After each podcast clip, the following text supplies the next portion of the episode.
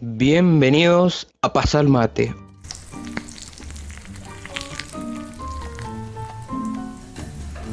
Un lugar donde la libertad de expresión toma un rol importante.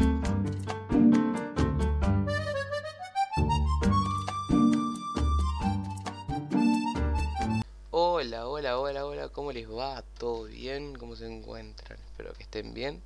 Eh, hemos vuelto, he vuelto.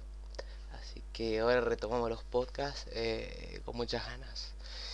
El tema de hoy, bueno, capaz que llegue un poco tarde, pero quería dejarlo reposar para eh, ver distintas opiniones, más las que yo tenía y formar algo más o menos conciso, ¿no? Vamos a tocar una polémica, o sea, de una polémica lo vamos a relacionar con varias cosas que la polémica sería la guerra o las cosas que estuvieron pasando en una pelea por Twitter, obviamente, en lugar de las opiniones eh, más, digamos, más radicales, podría decirse, que es eh, la faraona o Martín Sirio eh, contra el Dipi. Creo que todos más o menos ya conocen el problema la, que hubo, la pelea. Eh, de que, bueno, eh, Martín Sirio descubrió una, una, canción que, bueno, hablaba sobre apologías a cosas eh, detestables sobre, sobre la sociedad, las cosas más feas que se puedan nombrar en la sociedad. y que, bueno, que no es la primera vez que a varios artistas le encuentran esas cosas, pero yo creo que no hace falta tocar mucho el tema de la de la, en mi opinión, no hace falta tocar mucho el tema de la canción, porque ya, el Divi dijo que era que es, la banda, se lo, él lo cantaba, pero le dan otros la letra, o sea, que él no la creó. Eh, lo que vengo más o menos a, relacionar y hablar solo después que el Dipi le hace un hilo a, a Martín Sirio, eh, descubren tweet, eh, tweets viejos eh, eh, haciendo apología a la pedofilia. Entonces, después de eso, eh, después de ahí toda la gente empezó a hablar, eh, empezaron a tratar de, de la Martín Sirio salió a hablar. En un principio dijo que bueno, que era una cacheta de realidad fea, porque Martín Sirio era como que venía haciendo cosas que incomodaban, pero la gota que rebalsó el vaso fue los tweets que se le encontraron. Eh, entonces ahí obviamente la cancelación, el rescate salió a cancelarlo. Vamos a hablar de eso después. Pero en la defensa que primero hace, digamos, en la defensa o el video para defenderse que hace, es que uno dura una media hora y después una historia en, Instagram. Eh, digamos lo más... Lo que más se enfoca es eh, que el humor, que hacía humor, que en esa época, 2010, eh, igualmente, hay, ah, hay tweets eh, que son de 2016, 2015, o sea, un poco más contemporáneos, no, de, no, tan, digamos, no tan viejos. Eh, que el humor, que Twitter en esa época era así, y, podría decirse que eso se, se basa en lo que trata de de defenderse, que bueno, que va a cambiar, que fue un golpe, un golpe muy duro para él, ta, ta, ta, ta. Eh, claro, entonces, eh, si, con todos los tweets que hay, vos te haces la pregunta, ¿es humor lo que hace? ¿Era humor? ¿O era que había detrás un cierto deseo? Eh, podría, yo diría que mm, parte no y parte sí. ¿Por qué? vengo a explicar. Eh, parece que hay un deseo, para mí me parece que hay un deseo, porque además de estos tweets eh, hay una publicación en Instagram de que le he sacado foto a, a, una escuela donde había menores y eso ya como que te da un indicio que puede haber un cierto deseo y en su diario íntimo también habla sobre su, porque fue maestro también, o sea, estos tweets también eh, se contextualizan cuando era maestro, y hablan, y hablan ese, en ese diario íntimo de forma muy subida de tono sobre sus alumnos que no superan la, también no superan la mayoría de edad. Entonces, se vuelve a hacer la pregunta, ¿habrá sido humor? Entonces ahí como que ya empezamos a ver que puede llegar a un cierto deseo y creo que cuando lo termine de confirmar que capaz que hay un cierto cierto deseo es que si vos te das cuenta no es humor no, no es la configuración humor porque el humor eh, ácido el humor digamos más pesado el humor que puede decirse que juega con los límites, pero ya la, la parte final les voy a, voy a dar mi opinión sobre si hay límites, un humor y demás. Eh, no, no tienen estructura de humor, porque siempre en, eh, los humoristas hay una estructura para hacer chistes. Eh, siguen eso y se queden o sea, se queda bien en claro que es un chiste, ya sea por la persona que tiene reputación de humorista, o ya sea porque la estructura del tweet o forma de expresar ese, ese humor, queda claro que esa estructura es de un chiste. Pero también si vos ves esos tweets, no hay, o sea, carece de, esa estructura de, chiste, ¿no? Eh, entonces, podría decirse que hay, para mí hay un cierto deseo sobre, sobre eso, sobre esa apología, ¿no? Eh, además que, si vos te das cuenta, es cierto, en Twitter, en esa época, eh, estuve viendo, estuve eh, viendo varias cosas, y sí, era había, se manejaba más humor ácido, humor pesado, en, Twitter. Pero eh, ahora en las cancelaciones hay como una cierta más sensibilidad, podría decirse, y las eh, han cambiado los tiempos, ¿no? Pero igualmente, si vos te fijabas, había siempre una estructura en todo, todos esos eh, chistes de humor pesado, ácido, había una cierta estructura y quedaba evidenciado, quedaba claro que era un chiste, que era humor. Pero eh, acá te agarra la duda, ¿no?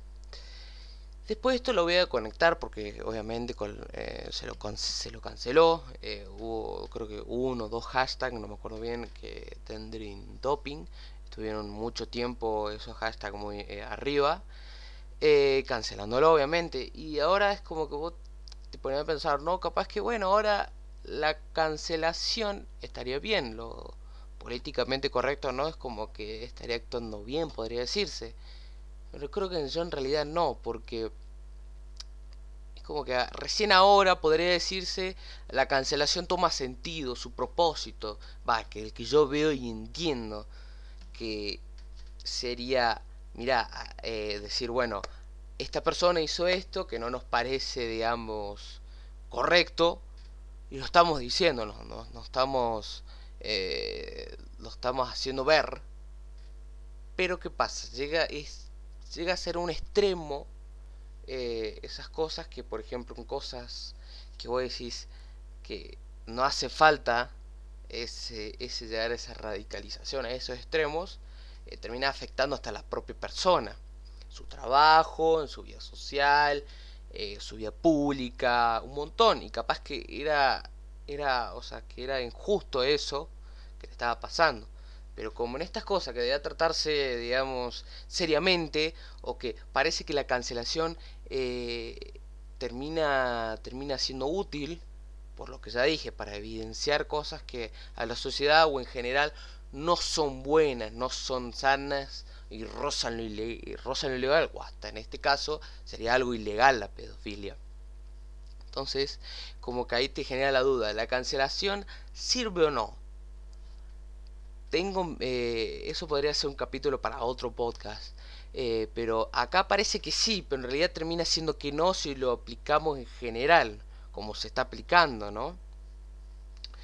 Entonces, eh, queda esa duda que parece que ahora se lo está la cancelación sirve, pero en realidad no. Porque se llega a un extremo, con otras cosas también se llega a un extremo, que no era para llegar a ese extremo, esa radical, tan radicalmente marcado eh, la cancelación, eh, que ahora igualmente parece justa, parece. O sea, la herramienta de la cancelación parece que ahora se está utilizando bien, pero eh, no termina pasando, o sea, no termina siendo bien efectuada en general. Porque si, lo, si solamente tomamos este caso o otros casos, digamos, que han, que han pasado, que se deberían haber tomado en serio, eh, se pierde, se pierde esa seriedad por la propia cancelación. Porque después se olvida, si se hubiera tratado seriamente, eh, los resultados o las consecuencias de, eso, de esos actos hubieran sido otros, ¿no? Entonces, para la parte final sobre todo esto es eh, dos cuestiones. Una sería que ahora también le eh, abrió una causa sobre Martín Sirio, mejor dicho, mejor conocido como la faraona, para ver si eso es verdad. Y creo que va a agregar un plus, va a agregar como, como aclarar las cosas, para ver si en realidad hay un deseo, si obviamente si tiene que ser castigado por la justicia eh, si es que hizo algo o no. Es como que va a aclarar muchas cosas. Igualmente yo creo que sí hay un cierto deseo de, de Martín Sirio eh, sobre eso. Que son deseos, todos tenemos deseos y todos tenemos eh, nuestra parte demoníaca, podría decirse, nuestra parte negra, que hay que convivir con ella y saber controlarla, ¿no? Eh, y la otra parte es que entonces nos podemos decir, ¿hay límites en el humor? No, no hay límites.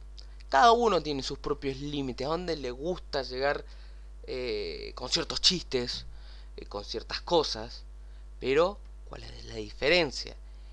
Eh, es la diferencia que, se, que quede claro que es humor, que claro que es chiste, porque si no, si nosotros tomamos como esto, como chiste, parece que no, que, o sea, que no se diferencia entre esa línea del deseo, de la apología de algo, al humor.